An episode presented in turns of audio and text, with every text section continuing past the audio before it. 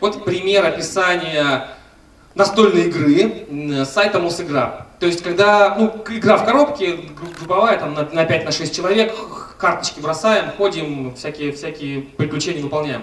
Когда начинаешь вчитываться, понимаешь, что по- по- покупаешь какой-то космический корабль, 144 модуля, 64 жетона, 56 кубиков товаров, 40 серых фигурок, и ты понимаешь, и за все за это там какие-то сущие пустяки, конечно же, я возьму и представляю, что огромную коробку, возможно, даже и коробка будет огромная, но там игра будет нормальная. То есть это важно повторить это именно э, возле цены, и важно, конечно, цифрами убеждать, цифрами доказывать, цифрами показывать.